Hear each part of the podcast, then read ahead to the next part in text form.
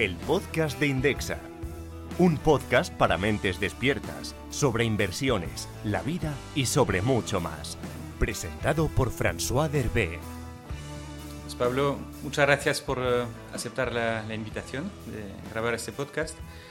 Um, nos conocemos bien, ¿no? Hace más, uh, yo creo que más de 10 años que, que hemos estado implicados juntos en algunos proyectos. Hoy vamos a hablar de la, de la Fundación Ayuda Efectiva, de la que eres el, fundador y el presidente, que es la fundación que, canaliza digamos, las ayudas de altruismo eficaz en, en, España y que tengo la suerte de conocer bien porque me has invitado a ser patrono y cofundador. ¿no? Entonces, estamos aquí juntos desde, desde el principio ¿no? en Ayuda Efectiva. Pero volveremos a Ayuda Efectiva un poco más tarde. Y, y, para empezar me gustaría hablar un poco más de, de tu trayectoria, ¿no? de uh, quién es Pablo Melchor, uh, de dónde vienes. Y entonces, uh, quizá para empezar, no, no, remontando a tu nacimiento, ¿no? sino a, tu, a, tu, a tus estudios, um, veo que empezaste como, como, estudiando administración de empresas, más o menos lo mismo que he estudiado yo, en la Autónoma de Madrid en 92. Y no sé si me puedes decir un poco por qué llegaste a, esta decisión y si te arrepientes de haber estudiado esto, si volverías a empezar, si estudiarías uh, otra cosa. Vale. Sí, bueno, lo primero, mil gracias por la invitación al podcast de Indexa, un honor. Mm, yo siempre he sido de muchas vocaciones frustradas ¿no? y muchos intereses. Entonces, mis opciones eran desde fisioterapia hasta informática. Y estudié empresariales por el típico argumento de no cerrarte puertas, algo que aparentemente es muy flexible. Mm, en general digo que solo me aportó vocabulario, básicamente. O sea, creo que es muy difícil aprender a gestionar algo cuando ni siquiera lo has tocado jamás, ¿no? Entonces, si no sabes lo que es una empresa, no has trabajado en una empresa, ¿cómo vas a aprender a gestionarla, ¿no? Es un ejercicio muy teórico y, creo que un poco absurdo, ¿no? Con 18 años empezar a aprender a gestionar sin tener una experiencia previa. Respecto a si repetiría o no, yo, yo soy de... O sea, tengo más respecto a mi pasado. Como estoy muy satisfecho con mi vida, pesa más la aversión al riesgo que la oportunidad. Entonces preferiría no tocar nada y no volvería, lo cambiaría. Pero lo que sí te puedo decir, por ejemplo, es que ninguno de mis hijos ha estudiado administración de empresas. Tampoco yo les he animado a hacerlo, pero lo cierto es que no les he animado a hacer nada porque les he dejado libertad. Pero tal vez si me hubiera parecido algo especialmente valioso, eh, les habría animado a hacerlo. Y no ha sido así. Entonces yo considero que realmente todo lo he aprendido trabajando y, y la carrera me aportó relativamente poco, siendo sincero. Sí, a mí, a mí también me gusta no, no, arrepentirme, ¿no? De que luego cuesta más vivir con el arrepentimiento que, que, con otra cosa. Sobre los hijos, yo creo que estudian lo que les da la gana de todas formas, ¿no? Entonces, no sé si es un indicador muy, muy, sí, muy fiable. Bueno, hay padres más directivos, ¿no? Y, y yo es algo que no hago porque bueno, primero porque valoro la, la, libertad individual, cometer tus propios errores, aprender de tu camino. Y segundo porque no creo que te, yo tenga mejor criterio que mis hijos sobre qué estudiar y ninguno sabemos cómo va, va a ser el futuro, ¿no? Eh, Totalmente. Tú y yo posiblemente seríamos notarios, a lo mejor si hubiéramos hecho lo que nuestros padres valoraban. No sé en Bélgica si, si también era como la profesión segura. Y a lo mejor nosotros pensaríamos que hay algo verdaderamente con un potencial tremendo ahora y dentro de 10 años habrá cambiado tanto el mundo que cometeremos un error, ¿no? Totalmente. En el fondo hay un paralelismo con las inversiones, no podemos ver el futuro y, y, creo que con nuestros hijos, además, el coste de imponer una visión de futuro es mayor todavía que, que el coste financiero de apostar mal, ¿no? Totalmente. De, después de tu carrera, pues uh, empezaste a trabajar en, no recuerdo si en BBVA o en Panda, uno bueno, y era, el otro. Era Argentaria todavía. Era Argentaria, era la Argentaria de, de, FG. Sí. En aquella época. Y la verdad es que era un sitio muy interesante. Hay cosas curiosas como que ya en aquella época FG hablaba de internetizar el banco. Sí, ahí estamos en 97, ¿no? Sí. O sea, realmente es el principio de Internet. Sí. Pero ya estás trabajando en BBVA Online. Eh, sí, hay, o Argentaria, ¿no? Tuve muchísima suerte. O sea, aquí Sí. la historia fue... eh, yo hice un programa un poco especial en la carrera en el que había prácticas en empresas, estaba bien valorado y, y Argentaria nos invitó a unas dinámicas de grupo y demás para hacer selección. Y en aquel momento, a tener un equipo además como desarrollo directivo, apostar por talento joven, y me llevaron a una entrevista en la gestora de fondos. Mm. Y la persona que me entrevistaba, mientras hablaba conmigo, tenía llamadas de teléfono permanentemente y decía a la gente con la que hablaba que estaba con el coñazo de la selección a ver si terminaba. Me ofrecieron el trabajo. Y tras ofrecérmelo me quedé pensando, ¿no? Eh, Yo 18 años, o bueno, no, perdón, 20, 20 y pocos años, ¿qué hago? Acepto esto y decidí llamar a la gente de talento directivo eh, y decir, oye, mira, es que no me veo en este puesto. Y me dijeron, no te preocupes, Pablo, porque tengo algo increíble para ti que se llama servicios financieros virtuales. un nombre así muy burbujero de gran, de gran ambición, para un departamento que precisamente ya tenía esa misión de internetizar el banco en aquella época. Decía antes que lo gracioso es que hoy en día se sigue hablando de transformación digital, ¿no? Es como que lo mismo con diferentes etiquetas ha seguido siendo siempre un objetivo inalcanzado y como muy de moda, ¿no? Pero fue una oportunidad increíble porque eh, mi departamento colgaba directamente el consejero delegado. Y entonces eso me vino muy bien para desde muy pronto perder el miedo al estatus, al poder, a los despachos grandes con, con, mesa de madera gruesa y darte cuenta de que todo es gente normal, eh, que en su casa le llaman Pepe en lugar de Don Francisco y...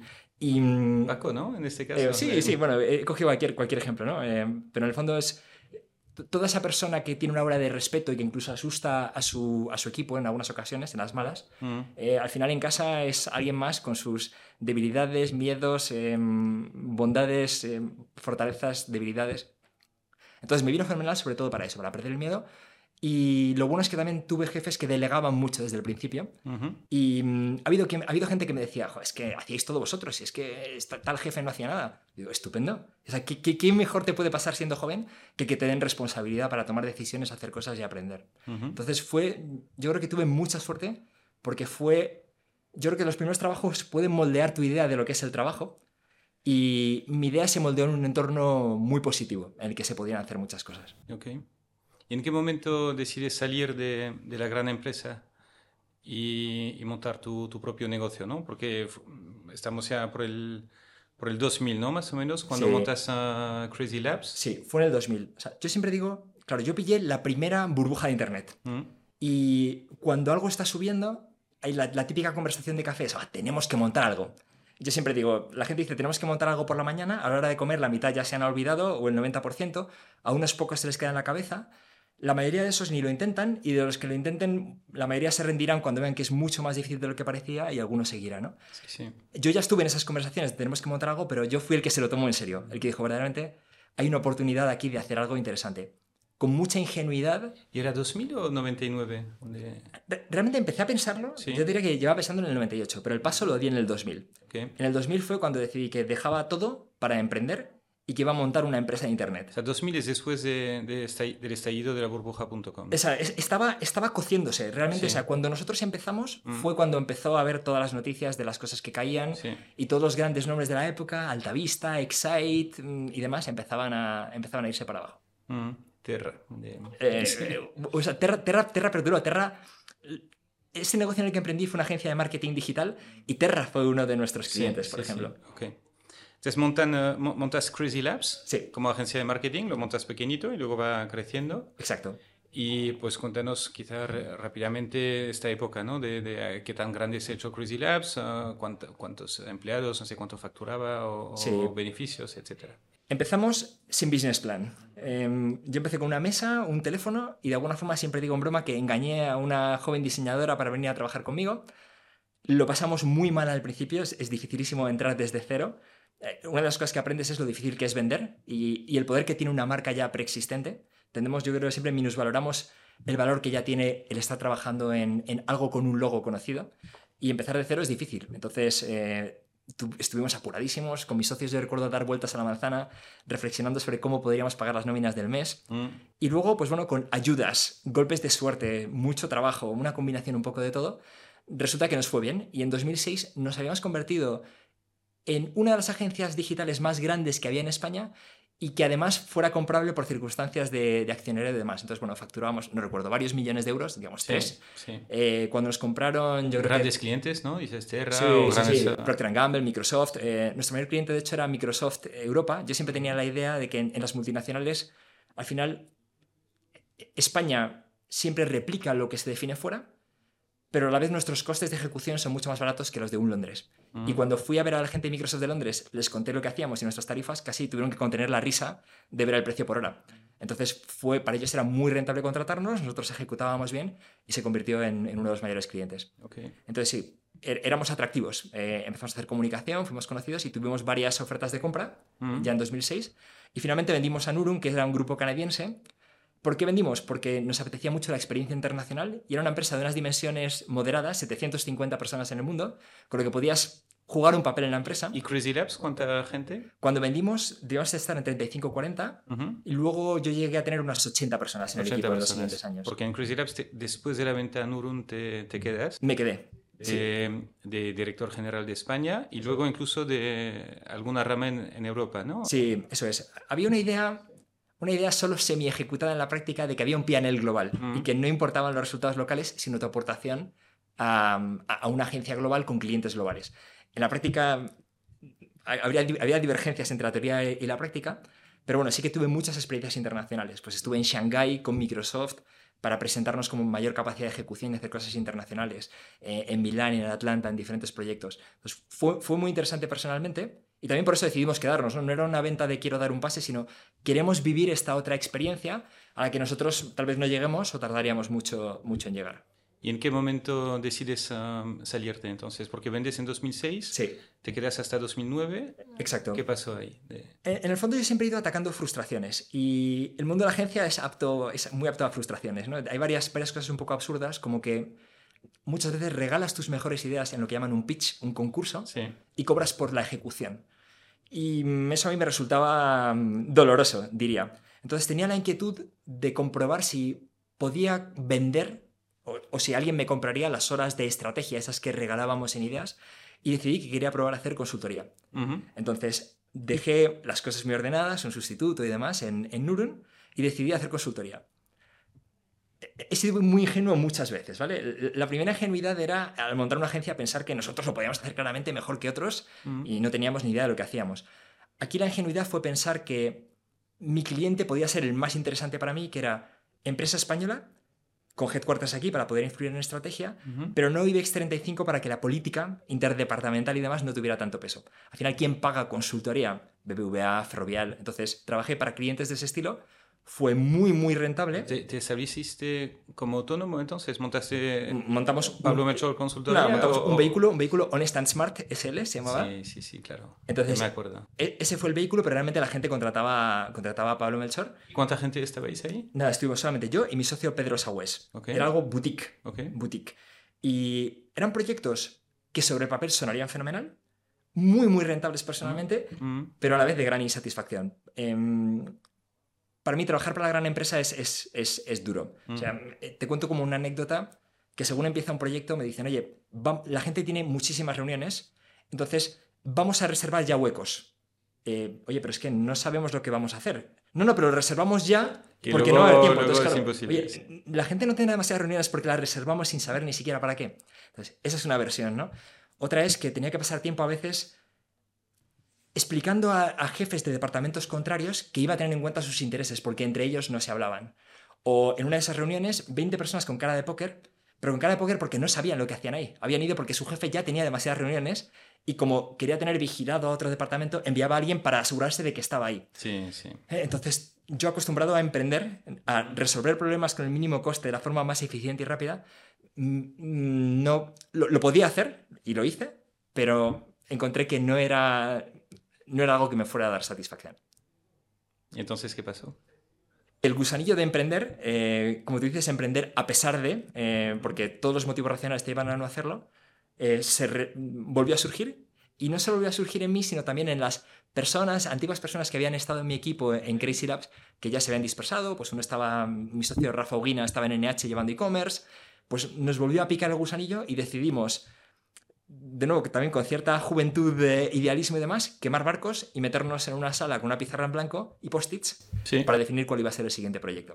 O sea, empezasteis con el equipo sin el proyecto. Sí, Y ahí a buscar una idea, ¿no? Exacto. Eh, y entonces, ¿buscáis una idea o buscáis un modelo comprobable, comprobado, ¿no? Que copiar y replicar aquí. Ha- Había un requisito básico que era, agotados de vender servicios, ¿Mm? queríamos algo en lo que no hiciera falta justificar y convencer, que no influyera nuestra capacidad de persuasión o el PowerPoint, sino que algo que tuviera una etiqueta de precio online y el mercado fuera el que demostrara si eso se vende o no se vende. ¿Ok? Entonces, ese realmente era el único requisito. A partir de ahí empezamos a ver ideas.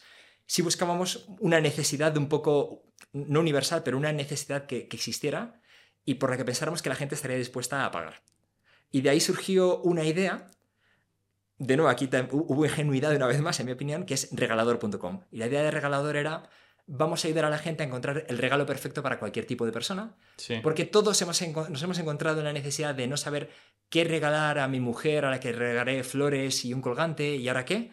O qué regalo a un niño de tres años si no tengo hijos. O qué regalo a un hombre de 60 al que le gusta el golf cuando Sí. yo no sé nada de golf, ¿no?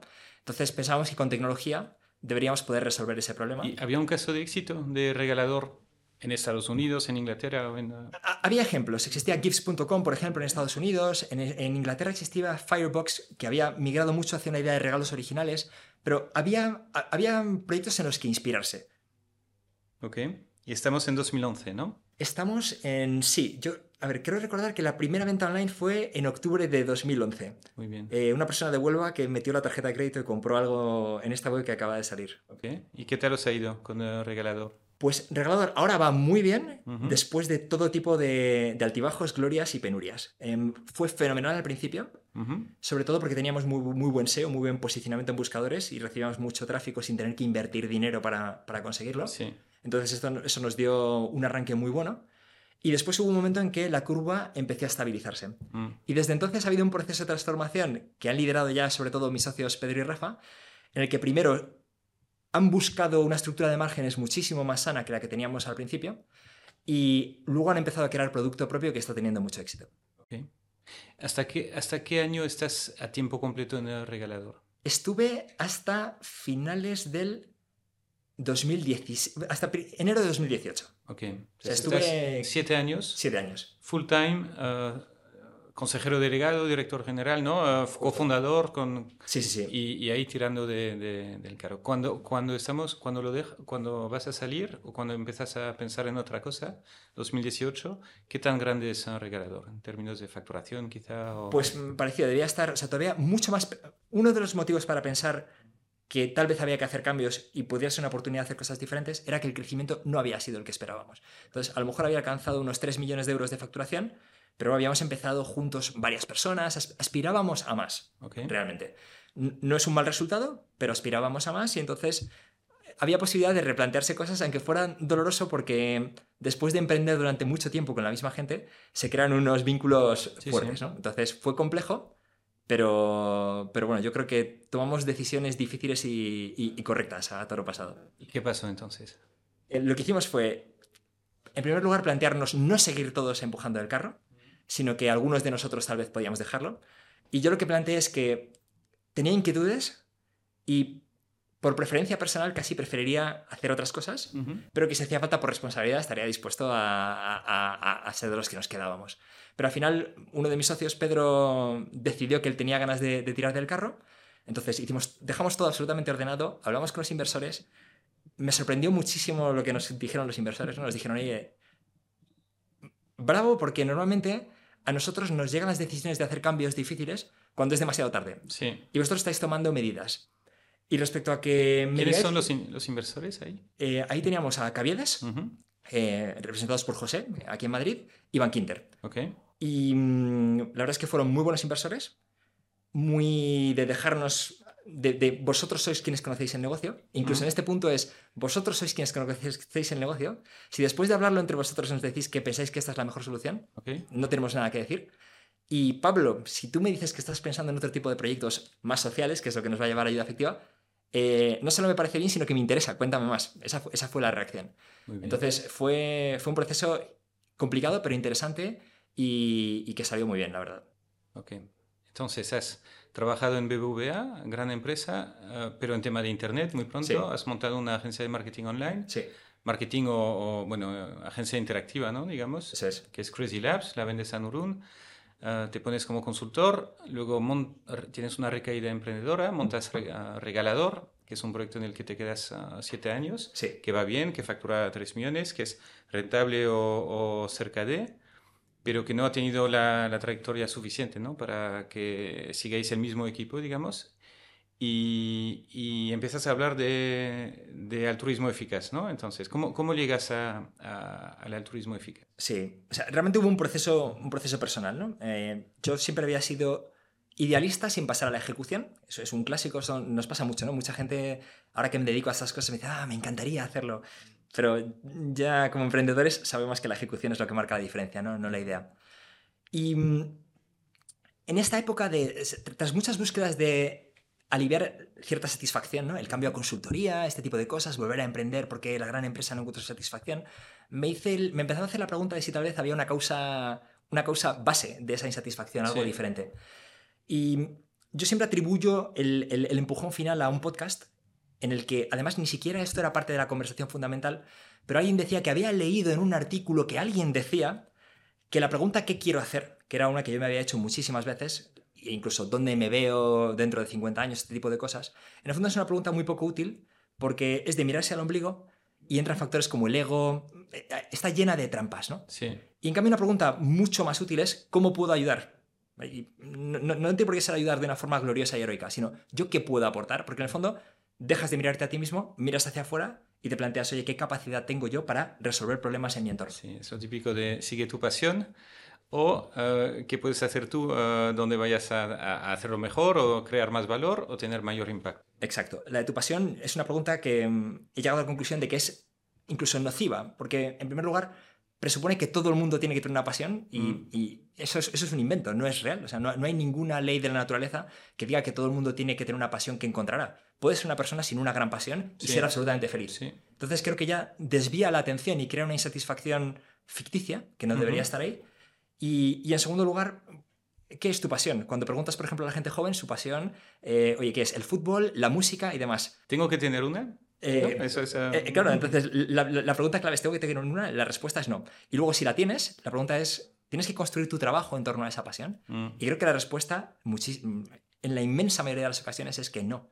Es que no. Es que tú puedes tener una pasión, pero trabajar en otra cosa y ser estar perfectamente satisfecho de tu trabajo, porque está demostrado que lo que da la satisfacción al trabajo no es esa idea de una conexión con una pasión, sino sentir que aprendes, que progresas, que tu equipo te apoya, que, mm, que haces algo que, que, tiene una cierta utilidad o generas un cierto valor. Y que lo haces bien. Y que lo haces bien, exacto. Y esa sensación de maestría, de dedicarte a algo que vas aprendiendo, genera satisfacción.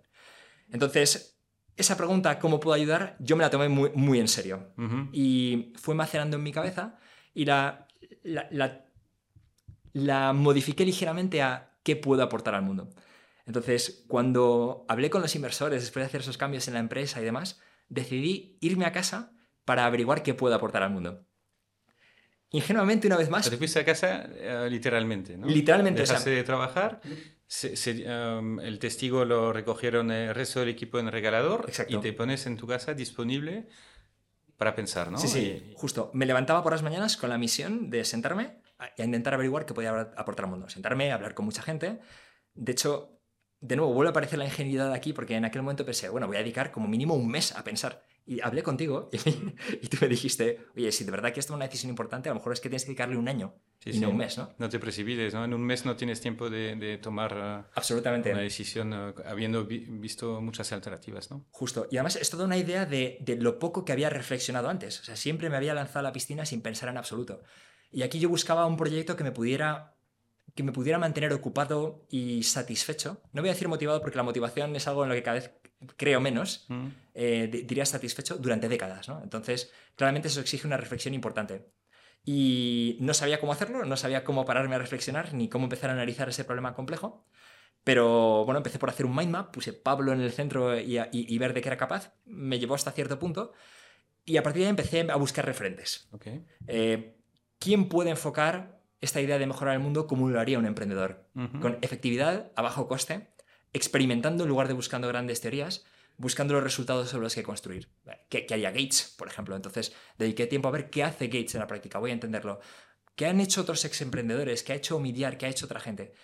Y en esa investigación acabé encontrando un post que fue lo que me llevó al, altruismo eficaz. Era un post sobre cómo tener impacto positivo con tu carrera y, acabé encontrando este movimiento internacional que, me pareció increíble, porque... En inglés es Effective Altruism. Effective Altruism. Mm. Y lo que me pareció increíble fue ver que había gente muy competente que en lugar de estar pensando cómo dar el siguiente pelotazo, digamos, estaba pensando cuáles son las mejores formas de mejorar el mundo, pero con ese mismo rigor, la misma profesionalidad que si, que si se fuera su dinero en, ella, ¿no? Ese, ese, nivel de compromiso y de capacidad conjunto me sorprendió. Y me contuve durante un tiempo diciendo, he dicho que voy a reflexionar, no voy a meter en esto de cabeza, pero no encontré nada ni remotamente parecido. ¿Y cómo te metes ahí entonces? en el en las iniciativas actuales? ¿Contactas con los que ya lo están haciendo? Claro, lo que hice fue puerta fría, básicamente. Es, oye, veo en LinkedIn que hay alguien haciendo esto en Noruega. Le digo, oye, mira, estoy en España, quiero hablar contigo. Em, ya, en, el origen del altruismo eficaz hay, dos patas, ¿vale? Lo voy a explicar para, llegar a, con quién hablé. Por un lado, Oxford, en la universidad. Filósofos pensando en si tenemos una obligación moral de ayudar a los demás y, y tomándose muy en serio las consecuencias de esa pregunta. Si tenemos la obligación, hay que hacer algo al respecto. Entonces ahí surgieron primeros clubes estudiantiles de gente que se comprometía a donar una parte de sus ingresos de por vida, teniendo en cuenta que su calidad de vida se deterioraría muchísimo menos que lo que ese dinero aportaría a la gente pobre. Digamos que el valor marginal del dinero para la gente más pobre del mundo era 100 veces superior al que tendría para ellos, por ejemplo. Pero como era gente metódica y de Oxford, eh, esa, esa conclusión llevaba irremediablemente a una pregunta que es, bueno, ¿y a qué dono? Mm. Y empezaron a hacer su propia investigación sobre qué qué podía ser lo más útil, qué podía ser lo más efectivo. Casi en paralelo, casualmente, había dos personas trabajando en Bridgewater, la empresa de gestión de Ray Dalio en, Connecticut, y tenían un club filantrópico en la empresa, con gente más senior, estos eran juniors, y accedieron al club filantrópico. Y vieron que allí se donaba, les pareció muy bien, pero hicieron una pregunta que es, oye, ¿cómo elegís a qué donar? Y encontraron con que, igual que el 99% de la gente, donaban a historias convincentes o conmovedoras, proyectos que parecía que hacían algo que podría tener sentido o que podría ser positivo. Esas dos personas junior que llegaron a, este club... O sea, donaban a lo que pintaba bien, ¿no? Exacto, a lo que pintaba bien. Y, claro, ellos que ya habían estado formados desde abajo eh, en, en, una cultura muy cuantitativa y numérica, dijeron, oye, pero vamos a ver, ¿cómo es posible que nos pasemos el día evaluando el ROI de nuestras inversiones, haciendo estimaciones, cálculos con mayor o menor incertidumbre, pero cuantificando y comparando y aquí me digáis que en algo que es tal vez incluso más importante, porque estamos hablando de ayudar a gente que lo necesita seriamente, nos guiemos por historias. Y por lo más emocionante. No puede ser. Habría que intentar evaluar el ROI. Tal vez es un ROI humano, pero habría que intentar evaluar el ROI humano de esto que hacemos. Return on investment, ¿no? Exacto. Los demás eh, socios ocupados en, su trabajo dijeron, oye, me parece bien, si queréis, hacedlo. Eh, y empezaron a hacer llamadas a ONGs y les preguntaban, les hacían una pregunta que era, oye, si os dono 10.000 dólares, ¿qué impacto consigo? Y lo que se encontraron fue que no es que hubiera una falta de transparencia, eh, opacidad, que no quisieran dar esa información, sino que las ONGs no lo sabían. Falta de datos, ¿no? Exacto. Cada una se había dedicado a resolver un problema que parecía importante, con mucha buena voluntad, pero sin cuantificar. Y sin plantearse, tal vez que es mejor hacer algunas cosas en lugar de otras. Parece que cuando algo es bueno, mm. bajamos todo nuestro listón y ya no comparamos, ¿no? Está etiquetado como bueno, entonces, bueno, suficiente, ¿no? He puesto el check. Pero... Bueno, también está que no hay accionistas que pidan cuentas, ¿no? De alguna forma. Y que los donantes se han dejado guiar ah, por la emoción, ¿no? O por el corazón. Hay muchos elementos. Hay muchos elementos, pero sí, pero en la propia ONG yo creo que hay una, hay una convicción de estar haciendo algo bueno y de que eso es suficiente. Sí. Em, yo digo que es loable, que cualquier persona que decida hacer algo bueno, eso es loable y es algo que no voy a criticar jamás, ¿no? Pero tal vez tengo el lujo de poder plantearme, o, he tenido el lujo de poder plantearme, si hay unas alternativas mejores que otras. y, esta gente en Bridgewater se lo planteó y decidió que como las propias ONGs no tenían datos, iban a tener que hacerlo ellos. Consiguieron 300.000 dólares de seed capital de, sus compañeros de trabajo y montaron el primer evaluador independiente riguroso de, de, iniciativas para mejorar las, las circunstancias de gente que vive en pobreza extrema. Se llama GiveWell. GiveWell. Esto ocurrió en, la primera década de los 2000, entonces ahora llevan ya, mm, no sé, digamos 15 años haciendo investigación. Hoy en día dedican 40.000 horas al año de investigación. Sigue, sigue siendo el referente, ¿no? En medición de impacto. Es el referente, es el referente y influye en un porcentaje ridículo de todo lo que hacemos en filantropía y en España era absolutamente desconocido. Okay. Entonces, bueno, si quieres, hago, una pausa ahora que hemos explicado un poco cómo surgió el altruismo eficaz. Bueno, por cierto, ni siquiera lo hemos definido. Oye, ¿qué es esto del altruismo eficaz? ¿no? Entonces, el altruismo eficaz es un proyecto intelectual llevado a la práctica, ¿vale? Tiene una rama de ideas y una rama clara de acción que pretende encontrar las mejores formas de ayudar a los demás. Entonces, e, esto que parece muy sencillo y de perogrullo es algo que, como decía, no hacemos. Implica reconocer que no todas las formas de ayudar son igual de buenas, que si hacemos investigación es normal que encontremos opciones mejores que la que hemos elegido a voleo, o mm. el que nos ha parado por la calle siendo más pesado con un chaleco recaudando, y, que como las diferencias de impacto pueden ser relevantes, este proyecto merece la pena, merece recursos y merece el mismo rigor que dedicaríamos a otras actividades como las empresariales. ¿no? Yo a veces explico que es, eh, podríamos, de, de, forma muy simplificada, decir que lo que intentamos es hacer bien el bien, y otra forma de mirarlo es la versión empresarial de la ayuda, solo que el beneficio no es un retorno financiero, sino que es un retorno humano. ¿Vale? Entonces... Tenemos los filósofos en Oxford que plantean el movimiento. Sí. Tenemos los ah, emprendedores que salen de Bridgewater ah, y que montan GiveWell para empezar a, a, medir el impacto. Y estos empiezan ya, como dices, hace 15 años. ¿no? ya, ya, llevaban mucho recorrido cuando tú llegas hace 5 años a mirar qué se está haciendo. En un momento que, que ya estaba muy conocido en, probablemente en Estados Unidos, pero poco conocido en España, digamos. Sí, casi absolutamente desconocido. Y volvemos a la pregunta de entonces cómo entro ahí, ¿no? Pues eh, llamada en frío. De, esa, de, de, esas raíces de, de, la primera década de los 2000, una de las organizaciones centrales empujando estas ideas era el Center for Effective Altruism en la Universidad de Oxford. Entonces miré quién era el fundador, Will McCaskill, y le escribí un email. No me respondió. Entonces miré quién era el CEO actual, era Tara McCauley. Le envié un email, no me respondió.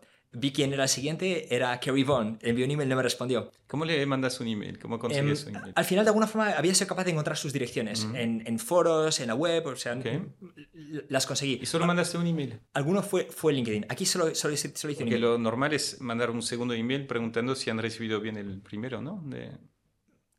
Puede que lo hiciera, no lo recuerdo. Recuerdo claramente la secuencia. Eh, al cuarto email respondió alguien. Okay. Al cuarto email, alguien reenvió un email a una cuarta persona con la que hablé. Y, y, le conté pues, que era emprendedor, que estaba en España, que, que, estas ideas aquí eran desconocidas y que tal vez podría hacer algo. Esta persona me dijo, oye, mira, ahora mismo eh, estamos en un momento en que se han sumado grandes filántropos al movimiento y casi nos interesa más dar a conocer las ideas entre gente joven con talento mm. para que se planteen que tal vez podrían dedicar su carrera a una actividad de alto impacto. Y que esto no es un tema de voluntariado y de buena intención, no, no, sino que tal vez te puedes ser mucho más ambicioso de lo que eres actualmente y plantearte profesionalmente resolver alguno de los grandes problemas de la humanidad. ¿vale? Hoy en día, por ejemplo, hablaríamos de prevención de pandemias. Bueno, esto ya e, e, es, es, una de las áreas en las que ya se invertía preventivamente, porque precisamente en el altruismo eficaz se buscan áreas desatendidas, que son sí. aquellas en las que podemos tener mayor impacto. ¿no? Entonces, como paso inicial, empecé a hacer ese trabajo de lo que ellos llaman construir comunidad, básicamente dar a conocer las ideas, pero tras conversaciones con algunas personas, como tú, por ejemplo, decidí que, bueno, llegué a la conclusión de que mi impacto podría estar más en, en, lo que había sido mi idea original, que era cómo difundir en España la idea de que puedes tener un impacto enorme con tus donaciones si las haces bien y que podemos donar en base a datos sabiendo lo que conseguimos. Y no solo podemos, sino que tal vez es una de las mejores cosas que podemos hacer con una parte, una parte de nuestros recursos. De ahí surgió la idea de crear la fundación que hemos llamado Fundación Ayuda Efectiva, mm. que promueve precisamente eso, donar a aquellas causas que con una misma cantidad de dinero consiguen un mayor retorno. Es lo mismo que buscaríamos en nuestras inversiones y que entendemos perfectamente y que resulta tan ajeno en el mundo de la ayuda. Mm, intentar, mi, mi, objetivo realmente, mi misión sería intentar que esto fuera una norma cultural. Okay. Que fuera casi tan, tan incuestionable como lavarnos los dientes por las mañanas. Uh -huh. ¿Y por qué crear una, una, fundación nueva? ¿No podíamos empezar a donar a, a las que ya existían?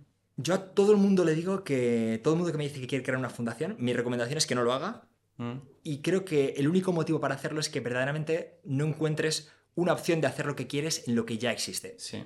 En este caso estábamos en esta situación. ¿Por qué? Porque ¿cómo se crean fundaciones? Normalmente alguien crea una fundación porque en su familia ha habido una enfermedad concreta, les ha tocado de cerca y se ponen a resolverla. O se han encontrado en un viaje a um, Sierra Leona con un caso concreto en una aldea que les ha tocado personalmente y se ponen a trabajar en ello, ¿no?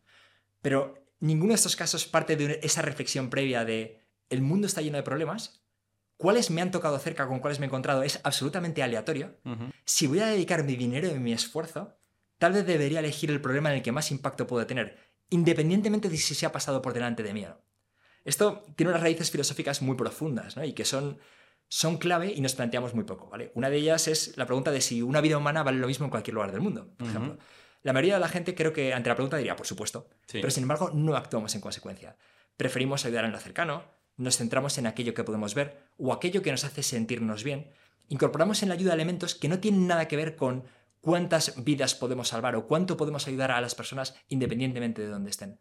Incluso la elección de una enfermedad de una cosa en concreto que es tan aleatoria yo me la he replanteado absolutamente, ¿vale? Yo siempre cuento que en mi caso, por ejemplo, mi padre murió de melanoma y yo pensaba que a mí me importaba mucho el melanoma y doné investigación de melanoma.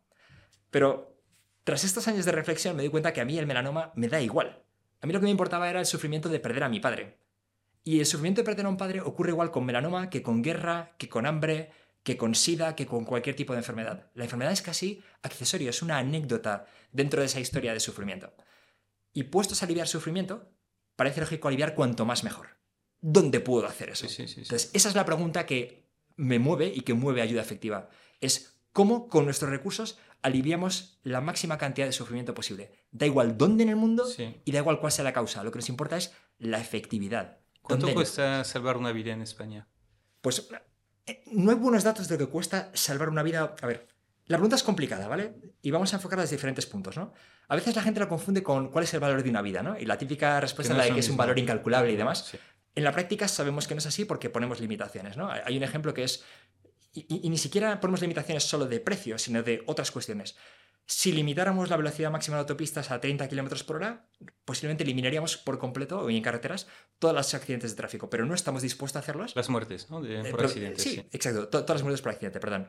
Pero no estamos dispuestos a hacerlo porque consideramos que ese coste de tener que ir a 30 km por hora no justifica eliminar a cero riesgo. Son decisiones que estamos tomando de manera inconsciente a nivel sociedad.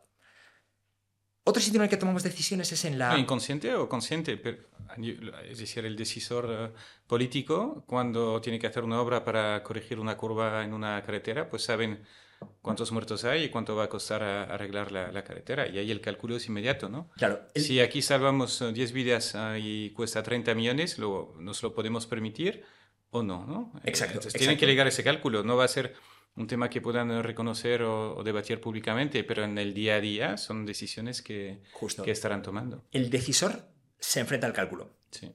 Ocurre en la administración pública, ocurre en aseguradoras, ocurre en, obras públicas. Sí. Es, siempre, al final tienes que enfrentar ese cálculo. Pero el ciudadano medio imagina que no existe, que la vida humana tiene un valor incalculable. Sí. Pero en la práctica sabemos que no es así. Otro punto en el que se ve muy claro es el de los tratamientos médicos. En la seguridad social en España si un tratamiento te añade un año de calidad de vida y tiene un coste de hasta 20.000 euros, está aprobado. O sea, el año vale de 20.000. El año vale 20.000. Entonces, 20 años valen 400.000. Exacto, exacto. ¿Qué ocurre cuando en lugar de mirar España, si nos tomamos en serio que una vida humana vale lo mismo en cualquier lugar del mundo, vamos a alguna de las regiones más pobres del mundo y nos colocamos, por ejemplo, en, en República Democrática del Congo y vemos la malaria, ¿no? O en sitios en los que hay tal deficiencia de vitamina A que los niños pierden la vista y los que pierden la vista, la mitad de ellos acaban muriendo, ¿no? Cosas que para nosotros son una pastilla que anuncian en la tele cuando empiezan a llegar los, los resfriados. ¿no? Pues allí lo que encontramos es que, primero, el coste de la ayuda es ridículo. Suplementar vitamina A a un niño cuesta un euro. Mm. Una mosquitera tratada con, con, insecticida, distribuida, comprobando que ha llegado, auditando de nuevo que la mosquitera sigue ahí, 5 euros por mosquitera. Entonces, el coste de esa ayuda, que ya tiene un impacto enorme, porque te va a ahorrar enfermedad y todas las secuelas de la enfermedad, te va a hacer más productivo en el futuro, o sea, realmente tiene un impacto enorme, es mínimo. Pero resulta que cuando lo aplicamos a escala, por cada 3.500 a 5.000 euros que gastamos, impedimos que muera un niño de 5 años. Podríamos pensar, bueno, pero son sitios pobres, a lo mejor este niño muere el año que viene. No, las estadísticas nos dicen que si superas la barrera de los 5 años, mm. lo normal es que vivas 65. Entonces, por 3.500 a 5.000 euros añadimos 60 años de vida con un coste que es menos de una sexta parte de lo que aquí nos cuesta un año es ridículo. Sí, con 3.500 a 5.000 euros salvas una vida sí. en un país pobre. Exacto. Y en España, 20 años de vida equivalen a 400.000 euros. Eso es. Una vida equivaldría a 400.000 euros, ¿no? Eso es. O incluso más. Más, más, más, justo. Más. el impacto es 100 ah, veces mayor. Eso es, eso es. Entonces... Donando tu dinero en donde tiene más impacto o donándolo donde, donde está más cerca de ti, ¿no? Digamos. Sin embargo, la gente suele donar más a lo cercano. Justo. Yo creo que tenemos elementos culturales y sesgos eh, y, un, efecto desconocimiento. Mm, no nos han enseñado a pensar respecto a cómo ayudar. ¿no? Yo, al final podemos ayudar con dos formas, con nuestro tiempo y con nuestro dinero. Y, en mi opinión, lo miramos todo al revés. ¿no? Todos tendemos a pensar que nuestro tiempo es lo más valioso. Mm. Y, por supuesto, nuestro tiempo es lo más valioso para nosotros. Eso es lo que lleva, es el motor del voluntariado, ¿no? Exacto, el motor del voluntariado. Entonces, eh, nuestro tiempo es increíblemente valioso para nosotros, pero si reflexionamos seriamente, em, si yo soy emprendedor en España, ¿qué sé yo sobre cómo ayudar a la gente en Sierra Leona? Me podría ir a construir hornos a Sierra Leona y el voluntariado es una... Yo, no digo no al voluntariado, creo que es una experiencia transformadora, sobre todo para el voluntario. Mm. Te, hace conectar con la realidad, realidad humana, te, te, va a mejorar como persona. Pero tu impacto, lo normal es que sea mínimo. Porque vas a ir a hacer, vas a, ir a hacer algo que no sabes hacer. Mm. Puede que estés resolviendo el problema equivocado, el problema que no existe. Puede que estés llegando con una solución que no sería la mejor. Y en el fondo, creo que hay cierta. Hay, hay, una, hay una cierta arrogancia invisible en pensar que nosotros sabemos muy bien cómo ayudar a los demás. Mm. Porque reconocer que en cambio nuestro superpoder es tener más dinero parece un poco... Ah, es que tampoco me lo he ganado tanto, ¿no? Tengo más dinero, mi tiempo es lo valioso. No. La realidad es que la forma en la que podemos conseguir máximo impacto es donando a los proyectos que verdaderamente ayudan. Y ayudan no con voluntarios bien intencionados, sino ayudan con profesionales. Profesionales que saben actuar sobre el terreno y con gente local, entienden las necesidades y pueden aportar las cosas que realmente son transformadoras en lugar de aquellas que nos suenan bien desde una visión más de, país rico. ¿no? Sí, totalmente.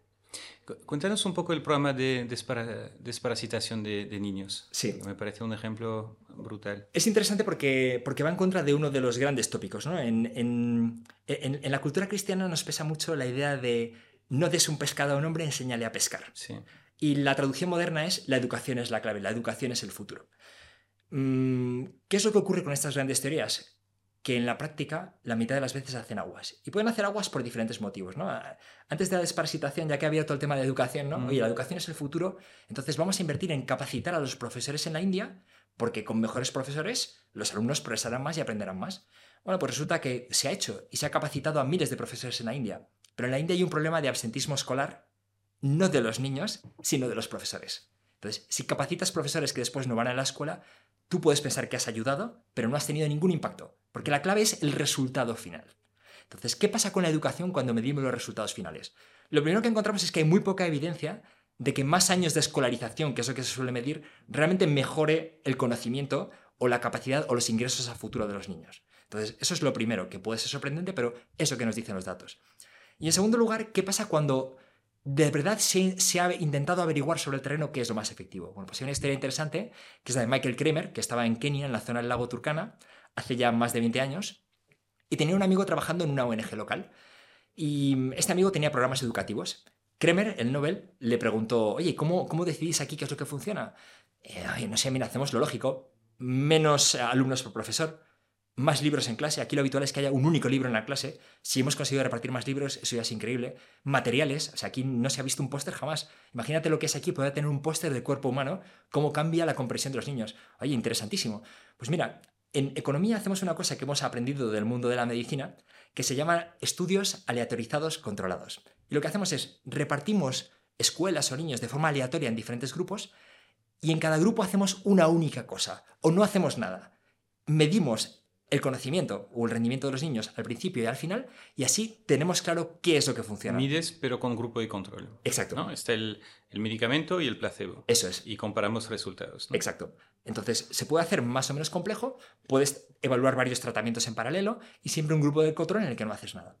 Bueno, pues le pareció fenomenal, enrolaron a varias decenas de escuelas, hicieron unos primeros tests y ninguna de estas intervenciones mejoraba significativamente el rendimiento educativo de los niños. Ni aumentar los profesores, o tener clases más pequeñas. Exacto. Ni tener más, libros, ni, mejores materiales. Ni mejor material. Nada, ¿vale? Ningún impacto significativo medible. Exacto. Y, esto, cuando hay ONGs, eh, hay ONGs, por ejemplo, en Estados Unidos, que envían millones de libros de texto a África todos los años.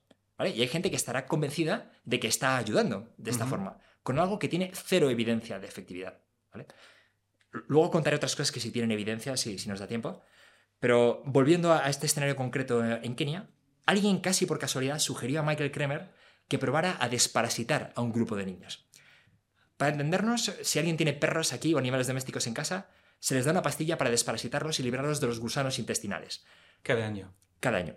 En los sitios más pobres. En, España los perros están desparasitados, ¿no? En España los perros están desparasitados. Todos los perros. Eh, bueno, lo- te diría que todo, todo dueño responsable de un perro desparasita, desparasita a su perro. De vez en cuando, ¿no? Exacto, Sí, sí. sí. Una vez cada seis meses hay una pastilla. Y los gatos también. Exacto. Eh, pájaros incluso, o sea, diferentes tipos de mascotas. Em, ¿Por qué aquí no desparasitamos a los niños? Pues porque abrimos el grifo y sale agua limpia y no tenemos ningún tipo No de hay problema de parásitos. de estar infestados. Los sitios más pobres no hay saneamiento, los niños juegan en agua contaminada y, el- y los gusanos parasíticos son endémicos. Hay, hay poblaciones en que todos los niños están infectados por gusanos parásitos. Mm.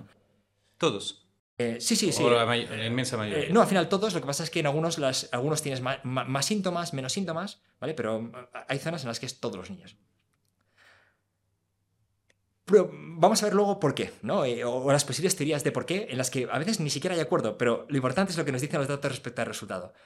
Prueban a, a un grupo en el que no tienen. no- no- la intervención no es ni reducir el número de alumnos, ni más libros, ni mejores materiales, sino simplemente dar una pastilla a todos los niños con un coste de menos de un euro al año por niño. Sí. ¿Vale? O sea, comparamos con la logística de envío de libros, eh, profesores formados. Un euro de una pastilla en la boca. Lo, lo- lo que no has dicho es que el parásito am, le, le- le merma ¿no? al niño. Eh, claro, es- eh, Compite con su cuerpo, le Justo. absorbe los nutrientes y le reduce su capacidad de, de aprendizaje. eh, justo, justo. O sea, O sea, que, que donar eh, profeso- um, profesores, libros, material educativo en- a un niño con parásitos, al final es, es luchar contra la corriente, porque el niño no tiene la capacidad ¿no? de, de- exacto. de- Estás de tirando el aprender. dinero. Estás tirando el dinero. Pero, pero realmente la secuencia me gusta contarla al revés porque realmente después de hacer este estudio se comprobó que el grupo desparasitado destacaba claramente respecto a los otros. Cuéntanos. Y Entonces, claro, ahí la pregunta, la pregunta es ¿por qué? Oye, ¿cómo es posible que haciendo algo que no tiene nada que ver con educación, resulta que este grupo es el que más ha, el que más, el, el que más ha aprendido? Entonces, primer efecto, cuando estás enfermo con gusanos parásitos, tienes la tripa hinchada, dolores, con lo que es normal que faltes a clase. Entonces, la mejor medida para reducir el absentismo escolar, de nuevo, desde una visión ingenua de, país rico, podríamos pensar que tiene que haber incentivos para ir a clase, cualquier cosa. No, no, oye, la pastilla de un euro que hace que el niño no esté enfermo y se encuentre bien. Segundo, cuando un niño está enfermo va a clase y no se entera. Tercero, hay una hipótesis que es que los gusanos compiten con el niño por los micronutrientes. En el fondo tienes algo dentro de ti que está absorbiendo el hierro que tú necesitas. Entonces, la consecuencia de esto, lo increíble es que se ha evaluado a lo largo de ya 20 años. Y no solo es que esos niños tuvieran un mejor rendimiento educativo cuando habían recibido tratamiento de desparasitación, es que 20 años después se ha conseguido seguir al 85% de los niños de las 75 escuelas analizadas, o sea, es un estudio de una calidad muy inusual. Los que tuvieron, los niños que recibieron entre 2 y 3 años más de tratamiento de desparasitación, tienen un 14% más de ingresos como adultos. O sea, una pastilla de un euro al año aumenta un 14% tus ingresos.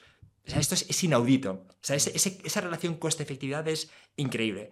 Y va en contra de todas Y nuestras ahí no salvamos vidas, pero mejoramos vidas. ¿no? Exacto, mejoramos Con, la- vidas. con una mejor educación a través de la desparasitación. Eso es, eso es.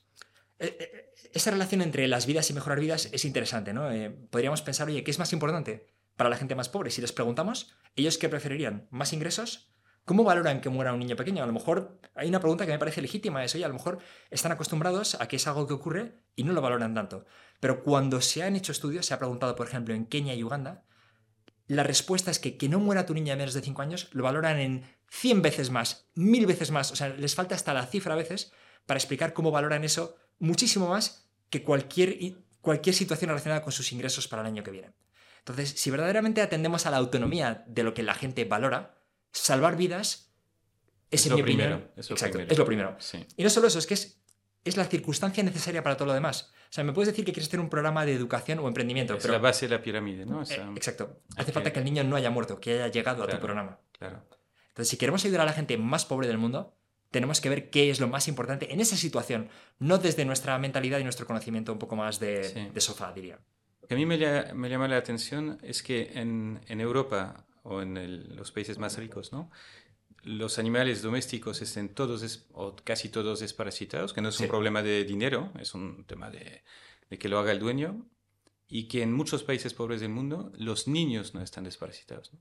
Tienen un coste de un euro al año. Eso es. Es decir, si, si alguien aquí se anima a donar 100 euros, puede estar desparasitando 100 niños durante un año. Cada año, exacto. Y lo tenemos a tiro, ¿no? Lo, lo tenemos a tiro. Bueno, o no. eh, es tan fa- Si volvemos a la fundación, Sí, eh, una de mis preguntas antes era por qué montas una fundación nueva si hay muchas. sí. Pero bueno, no había fundaciones de ayuda efectiva en España, ¿no? Claro, primero, ¿Por qué no donamos a una fundación inglesa, una fundación americana? claro, podrías hacerlo, pero tener una fundación en España, primero, te, te- genera una, re- una relación legal con la fundación que te da bastantes garantías. Mm, Y en segundo lugar, te da deducción fiscal. Entonces, la deducción fiscal es. Sería un gran error no aprovechar la deducción fiscal. Multiplica tu, tu impacto, ¿no? Realmente. Exacto. Poder donar con deducción. Es que si donamos a una fundación eh, fuera de España es muy difícil aplicarse la deducción, casi imposible. Casi ¿no? imposible. Entonces necesitábamos un vehículo español, ¿no? Un, un vehículo, eh, un- una institución, ¿no? Española, una fundación a la que poder donar en España para poder aplicarnos la, la deducción, ¿no? ¿Es Exacto, esto? Exacto. La peculiaridad de ayuda efectiva es que, es que no pide dinero para ayuda efectiva. Ayuda efectiva pide dinero para financiar los mejores proyectos. Sí, sí. Esa es la idea. Entonces Y- montas la fundación porque hacía falta, ¿no? Eh, Monto la fundación porque hacía- hacía falta. Yo, otra forma de decirlo es que monto la fundación a la que yo quería donar. Sí, Soy, yo soy uno de los primeros clientes donantes de la fundación. Mm, totalmente. Y, y, mm, bueno, entonces sobre la Fundación Ayuda Efectiva, cuéntanos un poco cómo, cómo la- la- cuándo la montas y cómo está ahora, ¿no? En términos de volumen, de dinero donado, de número de donantes, no sé si alguna idea del impacto que hemos tenido. Sí, por supuesto. La, a ver, la idea de la fundación ya surgió en 2018, en esas primeras etapas de involucración con el altruismo eficaz. Crear una fundación es notoriamente mm, farragoso en España y realmente empezamos nuestras operaciones ya con una web online eh, a mediados de 2020, en junio de 2020. Ok. Entonces, eh, desde junio de 2020 hasta ahora hemos, hemos ya obtenido para financiar los mejores proyectos 1,3 millones de euros. Y lo interesante no es esa cantidad, sino el resultado. Mm, Sabemos que gracias a ayuda efectiva estamos ya a punto de salvar 200 vidas. ¿vale? Estamos en 196 ahora mismo. Y esto, según cómo de cuantitativo seas, eh, ¿tiene impacto o no tiene impacto? Yo intento traducir esto a colegios. Entonces, a la gente que tenga hijos, les invito a imaginar un curso entero o dos cursos enteros del colegio de sus hijos.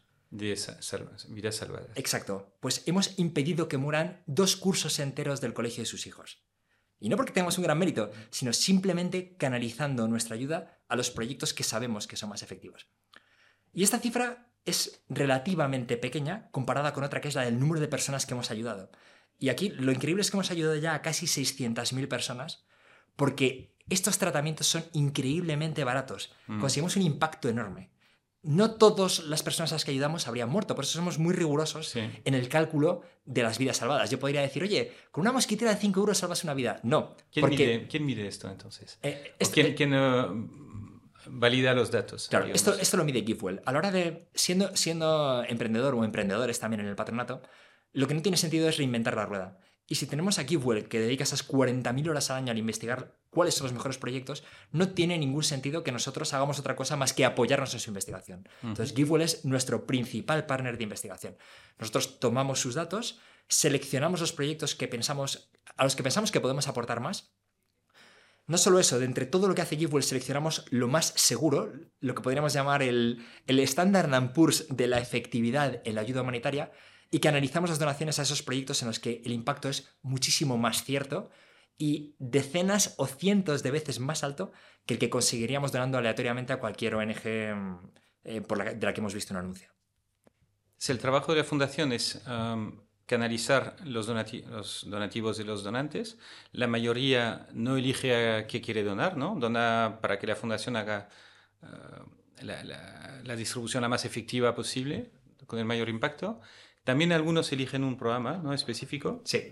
¿qué, qué mix tienes más o menos de gente que lo dona a- al Fondo Salud Global, ¿no? que es la, la delegación a la fundación para que done donde tiene más impacto, y otros que tienen una, inver- una inversión, una- un donativo más finalista, digamos. Sí. Empiezo por algo que has, que has dejado has, has dejado un poco intuir, que es, bueno, ¿qué hace ayuda efectiva exactamente? Tres cosas. Uno, promover estas ideas del altruismo eficaz en España. Sí. Básicamente, permitir que la gente sepa que existe la posibilidad de optimizar, maximizar el impacto de tu ayuda. Es algo que la gente no piensa ni que exista. Segundo, hacerlo increíblemente fácil. Lo tienes a un clic. Tenemos la mejor investigación, puedes donar, y no solo eso, puedes donar con deducción fiscal. Tercero, calcular el impacto de tu donación en concreto Mm. para que puedas saber lo que has obtenido y que recibas un informe de impacto trimestral en el que ves cómo ese esfuerzo que estás haciendo donando una parte de tus ingresos o de tu patrimonio tiene un resultado real. Para hacerlo nos apoyamos en las mejores, en las, en las mejores fuentes. ¿no? Y, y- y GiveWell claramente es la mejor con, con- con enorme diferencia. ¿Cómo analiza GiveWell, GiveWell estos datos? Pues toma la mejor investigación académica. Hay estudios académicos de economistas de Harvard, Berkeley, el MIT respecto a lo que es más efectivo. Identifica las organizaciones que son capaces de hacerlo y dentro de esas selecciona las que lo pueden hacer con menor coste, que es la clave. Nosotros firmamos convenios directamente con cada una de esas organizaciones y financiamos sus proyectos. Para ponerlo lo más fácil posible, hemos creado un concepto que llamamos el Fondo Salud Global, Ujú. que, en el que podríamos pensar como un indexado de la efectividad en la ayuda. Si tú donas al Fondo Salud Global, el fondo trimestralmente vuelca el 100% de los recursos obtenidos a los proyectos que en ese momento son los más efectivos, los que salvan más vidas o ayudan a más personas con el mismo coste.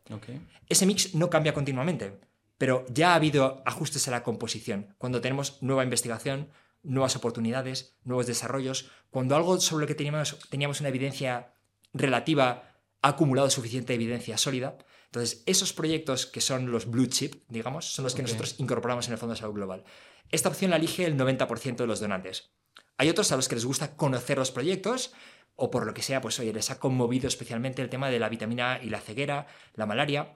O tenemos un programa muy interesante que es el de entregas de dinero. Mm. Hay gente, para, para los donantes que valoran por encima de todo lo demás la autonomía personal, tenemos la opción de entregar dinero directamente a gente en pobreza extrema. Sí. No es a gobiernos, no es a intermediarios, sino que con un, es, es dinero móvil, se entrega a una SIM determinada que se ha distribuido entre, entre aldeas rurales que viven en pobreza extrema.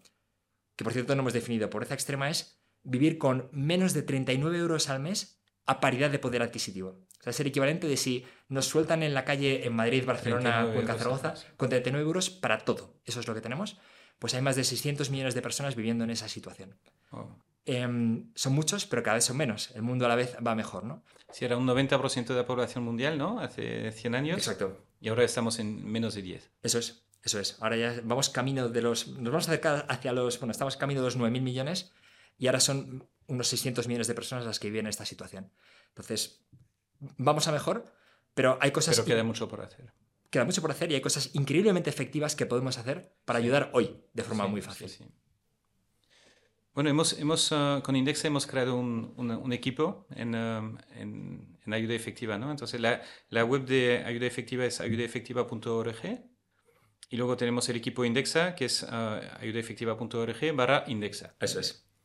Am, ¿Por qué creamos un equipo? Porque es, es, un- es una forma de, de donar que queremos, ah, de- de- a la que queremos participar, queremos darla a conocer.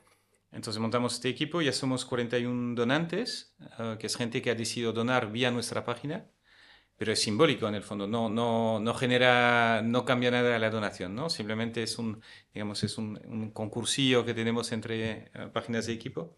Perdón, he dicho barra indexa, no es barra indexa, es barra C, barra indexa, ¿no? Eh, tenemos barra página indexa, de equipo. redirigimos directamente Vale, también. también. Um, hemos donado 40 84.000 euros ya. Um, hemos salvado 6 vidas y hemos ayudado a 18.000 personas, ¿no? Es el equipo de donantes que, que se han apuntado vía, vía la página. El, um, de, de los cuales 7.500 niños desparasitados. Eso es ah, ah, para vo- volver a- al, al ejemplo que dimos antes. El- si alguien quiere donar ayuda efectiva, puede entrar en la página de equipo de Indexa o puede entrar en directo a la página principal, da igual, el resultado va a ser el mismo. Ah, ¿Cuánto tiempo necesitas para hacer un donativo? Para alguien que no ha, para quien es la primera visita a, la web. En cinco minutos has donado, pedimos los datos mínimos. ¿Qué Mm, pedimos? Eh, Pedimos los datos, básicamente la identificación fiscal para, Mm. para que puedas optar a la deducción. No es porque O vayamos a sea, el NIF. ¿no? Es de- eh, el NIF para que ayuda efectiva informe a Hacienda del donativo. Eso es. Y eh, que automáticamente se deduzca de lo que de la parte que se pueda deducir, ¿no? Exacto. Así de fácil. Se puede donar por, em, con domiciliación bancaria, se puede donar con tarjeta. En las donaciones puntuales se puede donar por transferencia también. Ok. Eh, tienes libertad absoluta para estructurar tu donación como prefieras y de la forma que Sí. prefieras. Puedes donar una vez, puedes donar de forma recurrente. um, Exacto. Yo tengo un argumento siempre de hay un mínimo, 5 euros. 5 euros. Sí. Yo tengo un argumento. 5 euros, 5 minutos. 5 euros, 5 minutos. Sí. Menos de 5. Eso es. Tengo un argumento sobre por qué donar recurrentemente y es que, en mi visión, realmente Si estas ideas resultan convincentes, no, no resultan convincentes hoy, van a resultar convincentes también mañana, pasada Sí. y dentro de un año. Y yo veo la donación como parte de nuestro portfolio o nuestra distribución de ingresos. Creo que igual que una parte la, la gastas, otra parte la ahorras, otra parte a lo mejor la reservas para una compra grande ¿no? y no la inviertes a largo plazo, yo sí creo que la donación debería ser una parte regular de lo que hacemos. Yo creo que cuesta menos también ah, donar poco, ah, de forma recurrente ¿no? que una donación ah, grande. Ah, digamos, si te acostumbras, entra en tu rutina y, y ya de, ah, de forma mensual, por ejemplo, pues va, va saliendo y se va, se va cargando. Es todo, todo automático. Sí. Am, si alguien dona 100 euros, ¿cómo sabe cuánto va a los proyectos y cuánto va a la fundación? Sí. Nosotros, en la inmensa mayoría de los casos, damos al donante la opción de elegir cómo quiere que funcione. Entonces, si alguien quiere donar 100 euros y que el 100% lo redirijamos a un proyecto, puede hacerlo perfectamente. Entra en ayudaefectiva.org, va a Dona, elige el proyecto y le daremos la opción de añadir un importe para apoyar nuestra labor si cree que es valiosa. Sí. Si por lo que sea prefiere que el 100% vaya al proyecto, va, va a ocurrir, va a ocurrir. Entonces, intentamos siempre que sea posible dar elección al donante. En el caso de los equipos, estamos haciendo 90% a los proyectos, 10% a la fundación, porque entendemos que se entiende que hay un esfuerzo grande para crear esta estructura de equipos que permita que esto funcione y esté mantenido. Pero, Pero vamos, el, el- el que dona tiene control. ¿no? Tiene control, Si quiere que el exacto. 100% vaya a proyectos, puede hacerlo. Y si no, pues... um, y luego la, do- la- la fundación, uh, ¿qué costes anuales tiene en este momento? ahora mismo tenemos un coste anual de 200.000 euros.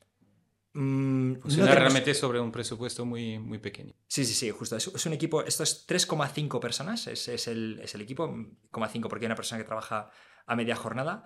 Intentamos hacer todo de, forma, de la forma más austera posible, pero profesional. Mm. Pero yo siempre intento que esto en el fondo sea irrelevante para el donante, porque si tú puedes dirigir el 100% al proyecto, Y los costes están cubiertos realmente, ¿no? Sí. Esos 200.000 um, ya, ya- ya están cubiertos con uh, donantes actuales, entonces realmente es una opción si- del donante si queremos dotar a la fundación de más medios para hacer más cosas o si sigue como, como está. No sé si nos puedes decir uh, cuánto ganas de la fundación Sí. y cuánto donas. Ah, vale, sí. Bueno, yo personalmente tengo el, el salario mínimo posible en convenio, que es de unos 19.000 euros, Mm. pero consistentemente dono más de mi salario. Eh, pues a lo mejor estoy donando 24.000 o, o- o más. En conjunto más, porque también puse más dinero en, en el arranque de la fundación. Pero sí, eh, consistentemente dono más de lo que recibo. O sea que. Donas tu tiempo y además estás donando Sí, dinero. sí. Y lo hago. eh, eh, no, no, no es que sea. Ah, qué, qué bueno, qué bueno, qué buena persona. No, no, no lo hago porque sea buena persona. eh, lo hago porque tengo la convicción de que es lo mejor que puedo hacer con mi tiempo y dinero. Mm. Eh, Es, es esa convicción. No, no, no estoy buscando nada más. Sino que una vez analizados los datos, visto lo que podemos conseguir, yo he llegado a la conclusión de que puedo hacerlo, debo hacerlo y además funciona. Em, entonces, puedo, debo y funciona. ¿Qué más puedo pedir? Y realmente me da una enorme satisfacción poder dedicarme, dedicarme a esto. Muy bien. ¿Cuántos donantes dijiste que, que ya, Eh, ya- Vamos a llegar a los 1700. Estamos en 1672 ahora mismo, creo Muy que bien. es. ¿Y cómo es el donante tipo de la, de la fundación? Pues es, es curioso porque creo que tenemos un perfil muy diferente al de, otras, al, de, al de otras fundaciones. Creo que nuestro donante en general es una persona racional, cuantitativa, que se mueve por los argumentos, que entiende la idea de coste-efectividad. En el fondo yo creo que es muy parecido, muy parecido a- al, al cliente de Indexa. ¿no? Ujú. es, esa, esa, esa decisión de no voy a guiarme por las campanas y lo que me vende y la moqueta gorda de banca privada, sino que voy a centrarme en los costes y el resultado. Aquí ocurre lo mismo, es no voy a moverme por la emoción o esa historia o lo que está acaparando las noticias, sino que voy a ver qué me dicen las cifras, porque la clave de la ayuda no es cómo me siento, qué es lo que parece más importante ahora, sino, no, no, dónde consigo más impacto, dónde ayudo a aliviar más el sufrimiento humano. Y eso nos lo indican las cifras. Entonces, el tipo de donante que es capaz de valorar eso y tomar su decisión en base a esos datos es el que tenemos más en, en ayuda efectiva. Sobre temas de urgencia, ¿no? Cuando hay un terremoto, una catástrofe natural, un- que es un poco el momento que, que hay más mediatización del problema y también más ah, donación. ¿Tienes una idea de, de cuánto impacto tiene la donación de urgencia versus cuánto impacto tiene la donación de altruismo eficaz, que, que va más ah, canalizada según impacto? Sí, a ver, o sea, no tenemos datos sólidos, ¿vale? Pero he visto cálculos que dicen que es 10 veces menos eficaz la donación en emergencias. Entonces, ¿y esto significa que hay que desatender las emergencias? No. Pero creo que como donantes no debemos guiarnos por lo que acapara las noticias, sino por el impacto. Mm. Porque el sufrimiento más visible no es más importante que el sufrimiento menos visible. ¿Por qué en las emergencias es bastante difícil tener impacto? Sí. Porque todo ocurre repentinamente, hay que reaccionar muy rápido. No hay un filtrado de dónde está ocurriendo la emergencia. Entonces, por ejemplo, si un refugiado es ucraniano y se refugia en Polonia o Rumanía, países de la Unión Europea, puede que reciba más ayuda que un refugiado que tiene que ir a Uganda, donde Sí. hay 1,5 millones de personas sin salir las noticias. ¿no? Entonces, la distribución es altamente inefectiva. Sí. Además, en las, en las tragedias silenciosas permanentes, tenemos la capacidad de actuar más despacio. Podemos planificar mejor, podemos optimizar al céntimo la logística Sí, para llegar a más personas. Entonces, podemos aliviar la misma cantidad de sufrimiento porque da igual que un niño muera en un terremoto, en una inundación o por malaria. El sufrimiento es el mismo.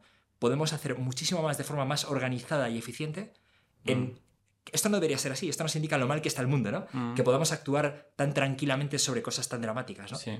Pero los datos son mm, incuestionables.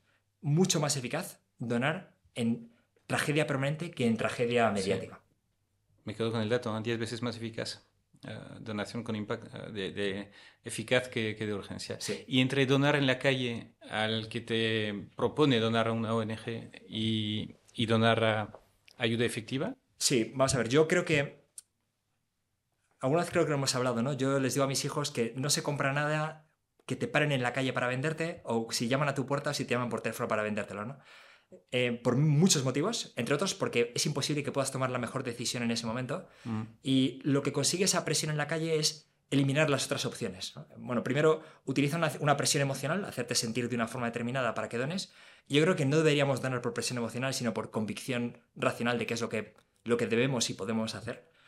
Y, mm, y en el fondo crea unos incentivos un poco perversos, una competencia por quién es más efectivo en esa presión al donante. Entonces, es un modelo con el que estoy absolutamente en contra. Entonces, mm, la, la media, de de nuevo, las, las donaciones en general es que las más efectivas no son un 10% más efectivo que otras. O sea, para que nos hagamos una idea de los baremos, la forma que tiene Giveaway de pensar en esto es, yo tengo un listón que es entregar cash a la gente. mm, La evidencia de las entregas de cash de efectivo es enorme. O sea, la, la típica suspicacia es, se lo van a gastar en alcohol y tabaco. ¿Quién nos es, como, es como la inversión sin riesgo, ¿no? Es el bono, el, bono alemán, digamos. Eso es, eso es, justo. Pues este bono alemán tiene una efectividad y una evidencia de efectividad enorme. Cada uno gasta el dinero en una cosa diferente. Donar el dinero, el 100% a la persona que lo necesita. Exacto. Y dejarle... Lo entrego. No, no voy a montar yo tinglados. No, Sí. voy a, no, no voy a llegar yo allí para decirle cómo voy a resolver su problema, sino que le voy a dar la herramienta que yo tengo y él no, que es dinero, para que esa persona pueda resolver su problema. Y lo resuelven de manera increíblemente efectiva, pero cada uno de forma distinta. Uno compra una bicicleta y puede trabajar dos pueblos más lejos con lo que ingresa más. Otro compra una cabra. Otro renueva el techo y lo pone de latón en lugar de chamizo, con lo que ya no tiene que renovarlo cada año. Otro reembolsa una deuda, ¿no? Exacto, justo. Otro resuelve un problema médico que, que le- que estaba mm, hundiendo a toda la familia. Entonces, de nuevo, se han hecho aquí estudios longitudinales y hasta 12 años después está comprobado que tras una única entrega de efectivo, la gente que, que ha sido beneficiaria tiene más activos y más ingresos que los que no lo fueron. ok. O sea, tiene un impacto duradero. Entonces, ese es el listón. Esa es la base. Esa es la base. O sea, si no supiéramos ah, dónde donar de forma efectiva, es lo que habría que hacer. Justo. Y además, eso puede absorber una cantidad de recursos. Ilimitada, sí. prácticamente ilimitada. La visión de GiveWell que a mí me convence es, si tú vienes con un modelo mucho más complejo de educación, emprendimiento, la carga de la prueba está en ti. Demuéstrame que eso es mucho más efectivo porque yo mañana coloco cash en las manos de la gente más pobre. Demuéstrame que mejoras la donación directa. Exacto. Sí. Entonces, aún así, Incondicional, la donación directa, además. es- incondicional. Incondicional, respetamos la autonomía de la persona Sí. y la evidencia nos dice que el dinero masivamente se utiliza de forma útil. Muy bien. ¿Por qué, si eso es tan efectivo, hacemos otras cosas en ayuda efectiva? Pues porque sabiendo que para la gente más pobre del mundo lo más importante es que no muera su hijo de menos de Sí. 5 años, por una asimetría de información y capacidad y medios, nosotros sabemos que cosas que ellos no comprarían. ¿Y por qué no las comprarían? Porque cuando vives en pobreza extrema, tu, de- tu, tu rango de decisión es de corto plazo rabioso. Es Claro, como ceno esta noche. 15 euros para, o 15 dólares para una mosquitera no es lo que vas a hacer ahora, ¿no? Cuando no tienes para, para cenar. Exacto, imposible.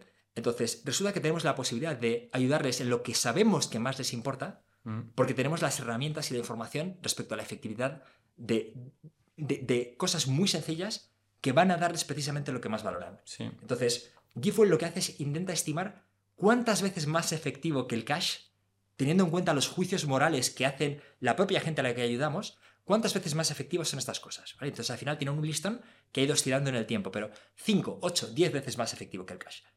¿Qué pasa cuando vamos por debajo del cash?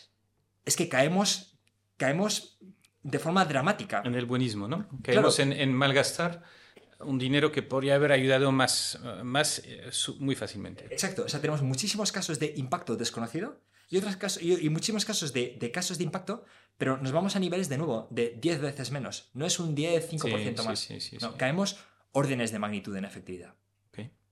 ¿Hay competencia de, de ayuda efectiva en España? Pues no, por ahora no hay nadie que, que dé nuestro propio mensaje. A mí me gustaría que hubiera más gente, sinceramente. Para mí lo ideal sería que ayuda efectiva no existiera, Mm. eh, como decíamos antes, ¿no? En lugar de haber tenido que crearla, poder haber, poder haber apoyado cualquier otra fundación, ¿no? Y creo que simplemente si se extiende este concepto de la efectividad y más gente empieza a tenerlo en cuenta, en lugar de elegir esa causa que tocó cerca, sino que se plantee desde el momento cero dónde puedo tener más impacto, Sí, sería positivo. sí, sí. Por ahora somos en España los únicos y, e intentamos obtener la máxima difusión posible. Muy bien. ¿Y, y, dónde ves el proyecto a, a largo plazo? Yo creo que hemos empezado a... Ahora estamos en 1.700 donantes y 1.300.000 donado, casi 200 vidas salvadas, ¿no? Sí. Eh, ¿Cuánta persona ayudada, habías dicho? M- m- casi- vamos a llegar a 600.000 Sí, personas sí. ayudadas. Entonces, yo creo que hemos empezado a rascar lo que podemos lograr en España. Mm, Em, creo que cualquier cifra y objetivo es, es aleatorio, ¿no? Pero creo que en un país como España perfectamente podríamos salvar 2.000 vidas al año. Dos colegios En enteros. lugar de donar al año. 1.300.000 acumulado, podríamos canalizar millones ¿no? de Exacto. donativos. Podríamos canalizar 10 millones de euros al año perfectamente. Perfectamente. O sea, no hay un límite. El- límite creo que depende de, de la difusión que obtengan estas ideas y la decisión individual de voy a guiarme por los datos Ok. O voy a hacer aquello a lo que estoy acostumbrado. ¿no? Hay, hay un punto de Hay un objetivo eh, inicial de un millón eh, donados que Sí. hemos pasado el año pasado. Sí. El siguiente objetivo, entonces. Ahora hemos decidido eh, comunicarlo en términos de impacto. Nos hemos puesto el Ujú. objetivo de 500 vidas salvadas. Muy bien, Entonces, estamos actualmente al 39% de ese objetivo. muy bien. Y todos pueden ayudar. Basta con eh, entrar y, y donar algo, ¿no? De- Todos pueden ayudar. Eh, para mí, igual que el interés compuesto obra la magia en las inversiones, Mm, lo cierto es que donando una pequeña cantidad, podríamos encontrarnos con que cada una de las personas que nos están escuchando puede terminar su vida habiendo salvado 10. Entonces, imaginemos el efecto exponencial que tiene que cada persona salve 10 donando regularmente, ¿no? sin un esfuerzo que afecta a tu calidad de vida. Para mí, ese es el interés compuesto de, de- de este tipo de ayuda. Muy bien. Tengo un par de, de preguntas eh, no, no relacionadas ¿Vale? con ayuda efectiva. Eh, luego volvemos si hay algo más que, que quieras añadir. Um, una pregunta que me gusta hacer siempre es um, ¿dónde inviertes tu dinero? No, no dónde recomiendas invertir, sino dónde Sí. inviertes el, el tuyo. Sí, eh, a ver, la pregunta es buena. ¿eh? Igual que para mí, sí, para, a mí me da mucha seguridad decir que yo dono a ayuda efectiva y puedo decir a la gente que done con nosotros. En inversiones eh, hay un producto que a lo mejor te suena, se llama los fondos indexados, que me parece interesante. Yo, por mis... Bueno, primero, por mi orientación a los datos Ujú. eh, y a lo cuantificable. Y segundo, por mi estilo de vida, no me gusta gestionar, eh, dedicar tiempo a gestionar inversiones. No me gusta tener que construir portfolios complicados. Tengo, te diría que el 90% de mi patrimonio en Indexa. Muy bien, es una Em, buena elección. Eh, sí, bueno, eh, eh, he mentido, he mentido. No, no todo está en eh, Tengo el 90% en fondos indexados, pero no Sí. tengo todo en España. Vale. ¿vale? Pero básicamente es el modelo Indexa Sí, sí. es el modelo que claramente encaja en mi, en mi filosofía de vida. Sé que puedo invertir, me olvido y sé que nunca voy a cometer la tontería de concentrar el riesgo o elegir aleatoriamente un sector, una empresa en concreto, e intentar hacer timing. Creo que los datos demuestran, yo diría que es que demuestran que es la mejor opción, no sé si para el 99% de la gente, y, y claramente me parece la decisión inteligente y que además me libera un poco de la gestión de, la gestión de las inversiones.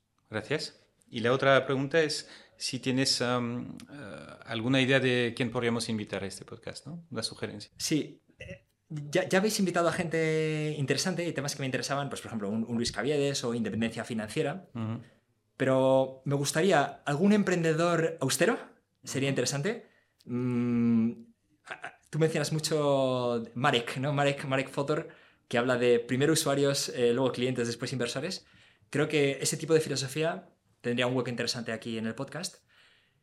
Y he pensado, por ejemplo, me gustó mucho, Joan Tubau entrevistó a Lucas Jack, un profesor de, de historia económica argentino, que hablaba de, de cómo es vivir con, con hiperinflación. Entonces, eh, parte de las carteras de Indexa son, son, bonos eh, indexados a la inflación, pero creo que ahora estos años hemos visto lo que es tener una inflación significativa en España. Habíamos tendido a, olvidar, habíamos tendido, tendido a olvidarlo. Creo que profundizar en ese tema y las implicaciones reales en el comportamiento de la gente de la inflación es muy interesante. Me gustaría. Muy bien, muchas gracias. Um, y antes de acabar, no sé si hay algo más que quieras uh, añadir uh, que hemos dejado de lado sobre ayuda efectiva o algún consejo, uh, alguna lo que quieras. Sí, bueno, yo lo primero es animaría a la gente desde luego a pasar por ayudaefectiva.org, donen o no, solamente para leer, para averiguar más sobre estos temas. No hemos hablado de la capacidad, ¿no? Es, oye, oye, este tío que, que dona más de lo que gana, tal, y esto, bueno, claro, es para este tipo de gente hay, un dato bastante revelador que es que si cobras el salario mediano en España, que es de unos 19.000 euros netos al mes, estás en el top 5% por ingresos del planeta. Y no somos en absoluto conscientes de esto.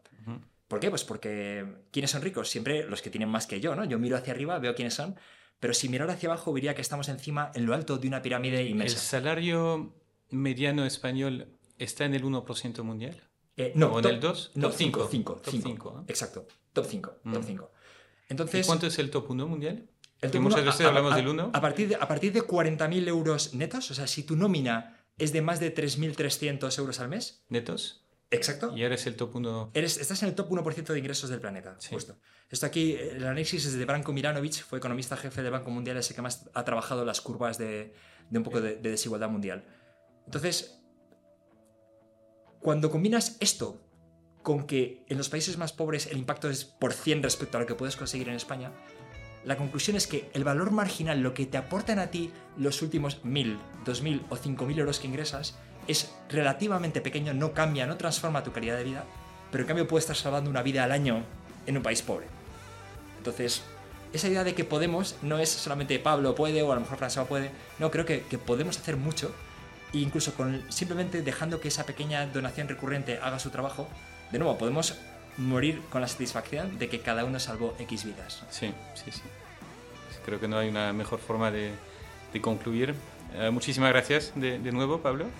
Y bueno, pues uh, seguimos, ¿no? Eh, fenomenal. Gracias, gracias a, a ti, eh, gracias a Indexa por esta oportunidad para hablar en el podcast y a ti por tu involucración en ayuda efectiva. Un placer.